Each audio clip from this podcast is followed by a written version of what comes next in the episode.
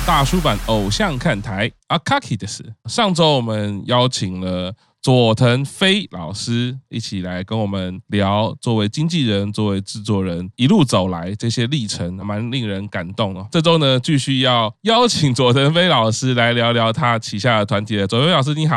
哎，你好。耶。上周聊得很愉快哈。没错。我相信老师还有很多很多的历程，还有很多的故事可以分享啦。这周想要先邀请老师来聊一下哈，昼时比女 Lunch Girls 这个团体是老师制作的团，一开始。我也是先看到这个团体，哎，才开始留意到哦，原来制作人、经纪人比较愿意露出不是真面目了，露出他的名号。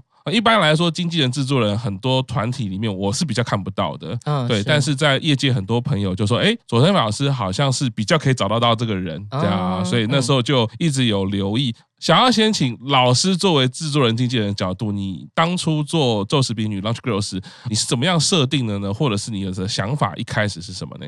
因为我们的合作关系比较特别，它并不是我从甄选的时候就一个一个自己挑选，他们其实是原先就有一个团体，那我是整个团体签下来，算是合作。我自己会自认为说，虽然是制作人、是经纪人、是老板，但是更像是一个合作的关系。那他们在一开始就是一个还蛮完整的一个团体跟设定。那在跟他们合作之后认识，然后聊一下，稍微讨论一下之后，从我开始，我觉得说你每一个团体，你不是说要。抄袭，而是你需要有一个模板。嗯嗯，你有一个模板之后，你会比较知道说你哪些事情要做哪些事情你不要做，OK。对，在设定的话呢，因为当时大家其实很喜欢 Equal Love 这个团体，OK，所以我们其实最一开始就是设定自己是一个在台湾是当时人数最多的团体女团，九，我们当时一开始是九个人，是是是，所以我们走的风格也是非常王道，就是最纯正、最王道的那种偶像团体，是。那我们在规划跟制作上呢，就是希望给大家一个王道团体的那种体验，这个是我们最一开始的设定。刚刚听到老师说，一开始认识的时候，他们就已经是一个团体的嘛？对，这时候蛮好奇的哦。那在你开始跟他们合作之后，第一个工作你怎么样开始呃进行企划呢？执行？因为我想象中，我觉得是不容易的事情诶，因为不是跟一个人合作，是跟一群人合作。你自己有觉得什么特别的地方吗？台湾在做流行音乐，在做艺人的时候，早期喜欢做 ANR，他会赋予你一个新的特色，或是新的人设。我们也会看到很多的艺人，其实一开始做，也许他是成功的，但是做一阵子，他突然就会有很多的新闻说，哎，他怎么个性变这样，变那样？是因为公司给他的 ANR 太过于包装。太过于不是他自己，是，所以他一开始可能也会觉得说，我可以试试看。其实大家的那个可塑性是很大的，所以大部分的人可能会觉得，嗯，好啊，那我试试看这样好了。虽然不是我最喜欢的，那我试试看。我在开始接触 ANR 之后，我觉得，尤其现在这个时代，每个时代不一样，那个时代可以，但是现在这个时代，我觉得大部分的粉丝或是观众，他最需要的是真实，嗯，他不喜欢过度包装的东西，所以如果你不是这样的人，你就不要包装成这样。所以在做昼时比女 Lunch Girls 的时候，我其实第一件事情是先认识大家，先了解大家，大家对于自己你有什么期望？你喜欢的偶像是谁？嗯，你对于偶像是如何去看待跟定义？嗯，那你对于自己的未来的目标是如何？嗯，现在要签约了，我们要开始制作了，你对自己有没有什么期许，想要完成的目标？嗯嗯，那听完大家的想法，会有一个比较集合体，就是说，哦，这九个人都喜欢这个，都觉得这样子。嗯，去抓到大家都各自认为说我喜欢这样子的那些事物跟想法之后，再去统整归纳说。呃，哪些事情我们可以做，哪些不要做？嗯，那当然，我们还是有经过训练、经过包装，嗯，但是这些东西所谓的包装，我都认为是加强。嗯，它并不是一个我随便拿一个漂亮的衣服丢在你身上，你就会变漂亮，而是你要从心，你要从自己本身开始训练。你要认为自己漂亮，你要认为自己有能力，你要认为你自己是这样子的人。嗯，那这些东西我还是必须强调，我们是非常真实的一个团体，所以我都是先了解，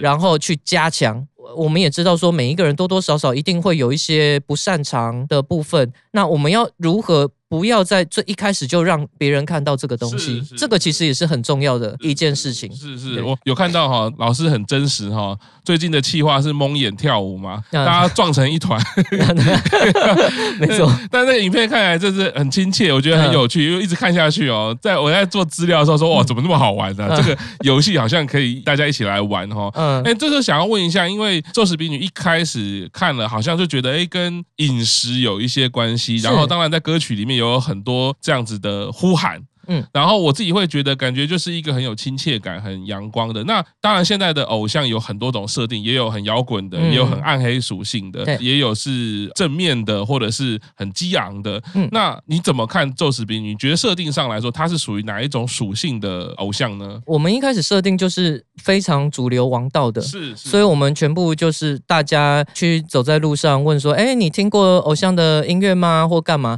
我们的歌曲大概就是要让大家有这个感觉。一听就知道说哦，这个是偶像团体，是是，对，所以我们一开始并没有走太过于激昂啊，或是负面。我们其实整个是开心的，是希望让大家看到偶像是开心、有活力，然后你整天心情会很好。这个是最一开始的设定。了解了解，哎，昨天忽然增加的提问哈，所以在寄给老师的信里面是没有的。哦，好，我自己这样听完之后，我觉得。入坑的话，我会觉得从第八单，因为几年前其实就有开始听呃咒食比女的音乐。嗯八九十三张单曲我非常喜欢，oh. 我个人是非常喜欢的。回顾前面，我注意到第五单《巴里亚莫》这一首歌，我自己觉得好像风格有一些转变，当然跟当时的节庆也有一些关系。嗯、到了《开战宣言》是今年的作品嘛？对，那我也觉得他的风格有很明显的改变，而且不只是音乐上，在我看到影像上来说，打扮也非常不一样。我个人会是一个转折，嗯、想要请教一下佐藤大人，哎，这两张单曲。在设定上，当初的想法契机是什么呢？二一年就五单的巴里阿莫，我们当时设定是。因为我们还是要强调说，我们想要走一个很王道的，是，所以对于大部分的人来说，可能就会觉得啊，王道，王道，王道，王道，就渐渐淡忘了，或是会渐渐消失。所以，我们一定需要在是这样子风格的团体之下，做一些不太一样的变化，带给大家不太一样的内容。我们其实，在年初的时候就有设定说，有几个节庆，或是有几个时间点是想要出歌曲。巴里亚某就是希望搭到万圣节啊，当时有几个点，第一个是万圣节。第二个是午餐团，其实他们在演唱以及跳舞的能力上，是我自己认为是很不错的。嗯，尤其在演唱的能力上，有几位成员他们声音很有特色，然后唱的非常好。所以在这个时候，我们其实前面一直做到第三、第四，整个人气是直线往上的。那我也希望在有这么高人气的时候，让大家听一些不是只有气氛，不是只有快乐这种感觉的歌曲。我希望大家可以听一些午餐团，就是有。有点像是音乐人的那个内心的小 tricky，就是我要在这个就塞一个我觉得很棒的作品，这样子。那当时我觉得他们是有能力挑战比较偏一点 jazz，对。对对，fusion 感觉的。甚至有点拉丁感的歌曲，然后很 shuffle 的东西，是，所以做了一首《巴里亚莫》，是是很不错。那时候就哎顺着听下来了。到了二三年，像今年的这个《开战宣言》，我自己非常非常喜欢，而且包括它的设定上、音乐呈现上，两个我觉得满足感很强烈。就是尤其是不管是我作为音乐工作者也好，或者是我这两三年看偶像团体也好，在台湾能看到《开战宣言》这样子的作品呈现，我是又惊又喜。所以想要问一下，哎，老师。在今年的这个开战宣言是怎么去设定这个作品？我自己在写歌的时候会针对午餐团，其实从签约开始，我先不能说休息了，就是先让大家。训练一年，那在这一年当中的时间呢，对我来说最宝贵的是，我因为透过训练，他们唱歌是我在负责的，嗯，那我了解到他们每一个人唱歌跟跳舞的状况，所以我对每一个人适合什么样子的旋律线条、音乐以及音程啊这些东西，我自己是还算蛮熟悉的。到了今年的时候，就觉得说，我们其中一位成员早一女 Miyuki 啊，这张单曲在设计的时候已经设定就是由他作为 center，OK。那他的 power 也好，他的音色也好，他的形象也好，都是很适合做这种帅气的风格。这首歌曲也是因为他演唱的能力，我觉得非常高，所以我其实做了很多比较困难的地方。OK，一开始是这样的设定，然后也觉得说我们在前面五单之后，六是王道的清空前奏曲，那七八单又是比较王道跟活泼一点点的，就整体是比较正向的。那在这个时候，我们希望给大家带一点帅气的感觉，所以在这个时候就觉得说我要出一首帅气的歌，让 Miyuki 可以好好展现一下他的特殊魅力，这样子。是，这个说实在，开山宣言我非常喜欢，谢谢。这个可以推荐大家哈，玩以前有玩团的都可以去听一下。不过刚刚老师讲到六单清空前奏曲，是。这单我也蛮喜欢的，因为这单吉他手找奎伦嘛，无桥有水的吉他手，对，因为我跟他们 keyboard 手有合作，所以对于他的吉他我也蛮喜欢的。后面有好几个单曲也是有找他合作，三跟六的吉他是他弹的，对，尤其三单的吉他我很喜欢。OK OK，哎，老师在上一集有说自己也是弹吉他的，怎么老师没有自己下海来录一首呢？因为我吉他弹的不够好，客气了啦，客气了，客气了。因为呃，像六单清空前奏曲，我自己也是觉得，哎，他在五单之后又回到了刚刚老师说的王道，嗯、但其实，在制作的层次上面，我觉得是有别于过去的。嗯，听下来我会觉得，虽然我自己是八单开始，嗯，我觉得我非常喜欢，然后八单的编曲我也非常喜欢，嗯、然后九单、十单都听得很爽快。可是其实那个铺陈好像在前面就已经开始。就像老师刚刚讲的，哎，我前面几单让你觉得非常王道，可是我开始要顺应的节日做一些改变，去呈现午餐团不同的面貌。是，哎，这个心理的轨迹就有成功，哎，让我就是一步一步的陷入。所以我觉得好像听团也好，或者是看作品、看艺人一样，前面几单你不是你的菜也没有关系，对，就把它顺着听下去。嗯，有的时候反而会在中间的一些转折过程中找到喜欢的。对对对，我会感受到那个魅力，或者是跟自己 match 的地方。我觉得一路这样看下来，这个设定其实是该说很成功吗？就是嗯，把我钓到了，有喜欢就好。是的，哎，那刚刚听到老师说，包括不管是开始设定制作啊，然后怎么去跟团体合作，那音乐上老师又是呃非常主要的指导者，跟成员的关系如何呢？老师是属于魔鬼制作人呢，还是是属于残学派的呢？我比较残学一点哦，对，然后我是啰嗦派的。这 就是那个三藏大师的那一派。我觉得人跟人之间的相处，哇，讲了这一个开头，真的是很残血。呃，我会以我喜欢的方式来对待别人。我不喜欢被骂，我也不喜欢别人逼我。所以能够不要骂、不要逼的时候，我会尽量不要这样子做。我喜欢大家是能够理解的。能够沟通的。那如果我跟你说这样子，你还不愿意，你有你的想法，我会尊重。那我们可以不要合作，这个是我的出发点。我是对任何人，不是只对成员这样子。是是是。那跟成员的。互相的相处的话，也大概是这个样。就是前面说谈签约谈了半年，就是因为彼此一直在确认说，真的要合作吗？这个是认真的哦。你们是会不一样的生活，我也会不一样的生活。我们未来会关系会很密切，会一直训练。我会对你们有要求，那你们会看到我不好的地方。我们可能会相处上会有摩擦，那这个是大家 OK 的吗？我们的目标一致吗？确认过这样子的关系，大家都还蛮确认，然后也都很成熟的觉得说没有问题。我们为了共同的目标跟梦想，我们愿意一起合作，一起努力。所以，我们也是一直努力到今年，大家关系我认为是很不错啦。二职的媒体就是要继续逼问有没有？嗯、那有跟成员有争吵过吗？发生过这种比较激烈的言语沟通吗？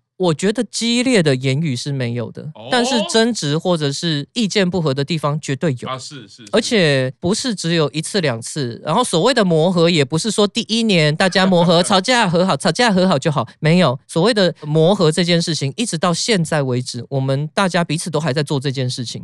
但是我觉得最难能可贵，跟我很愿意跟他们一直合作，包括到现在为止，我都非常愿意跟他们每一个人跟这个团体做合作的原因，也在于大家是能够。沟通的，我会知道说我不喜欢这样，跟我想要这样，我也会知道他们不喜欢那样，想要那样。大家在每一件事情上的观念不一定是一样的，但我们会很努力的把它斗在一起讨论，说我们可以一起怎么做。是，我们所有人都会退一步想说，嗯，这件事情上要怎么样做才是比较好的成果。那如果那个是比较好的成果，我是不是应该退一步？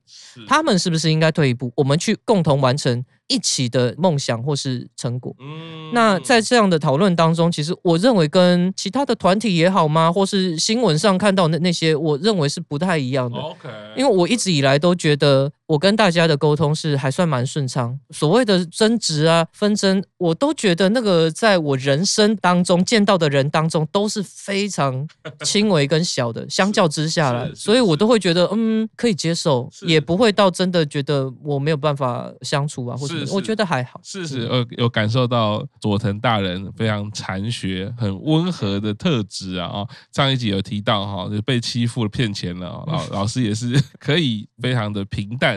看之哈，嗯，那在制作五年多来，是你自己觉得担任制作人也好，经纪人也好，宙斯比女这个团体这段历程最辛苦的地方是什么？你可以复选啊，如果有很多辛苦的地方，我觉得比较辛苦的地方，一个是坚持，一个是信任。哦，所谓的坚持是我刚刚有说，我跟他们的合作是这五年，他们原本就有团体。他们是同样一群人，前面已经努力了一段时间，签了约，继续往比较更专业的方式去制作这样子。那我很佩服他们能够坚持这么久，到现在为止，人是没有变太多的。人一定会变，但是他并不是一个大改变，比较都是还是坚持原本的初心。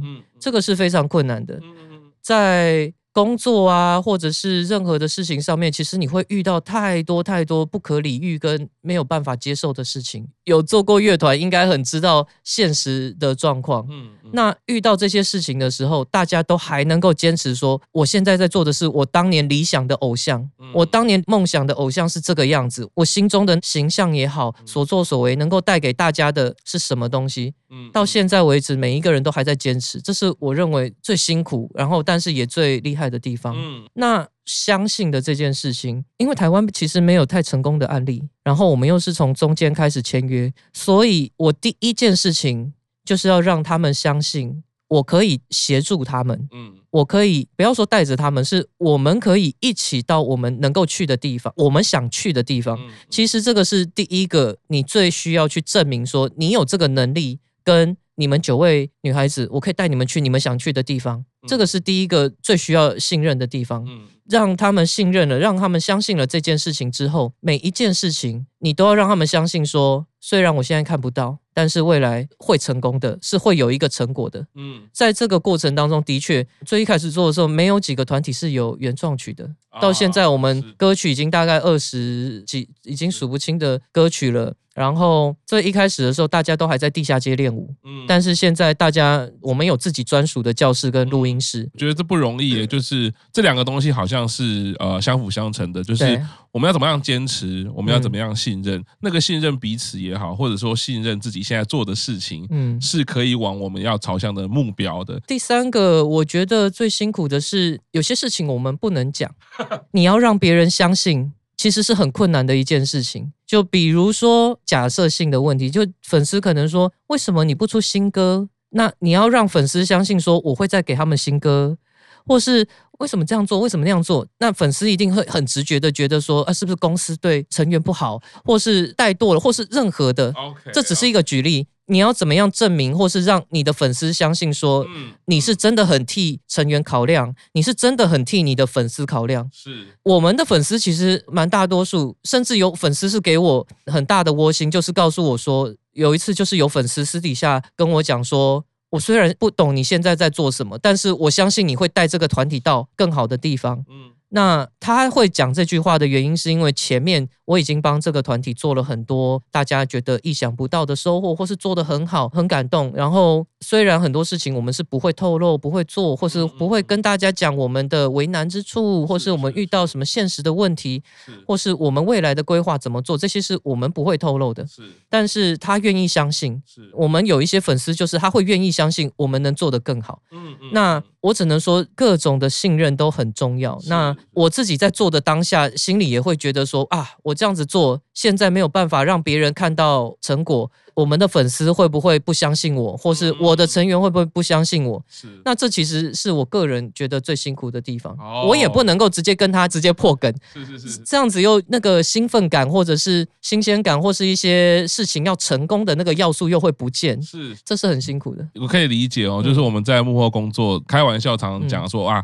幕后工作者不管是乐手也好，或者是说经纪人啊、唱片公司也好，就是负责被骂的啦。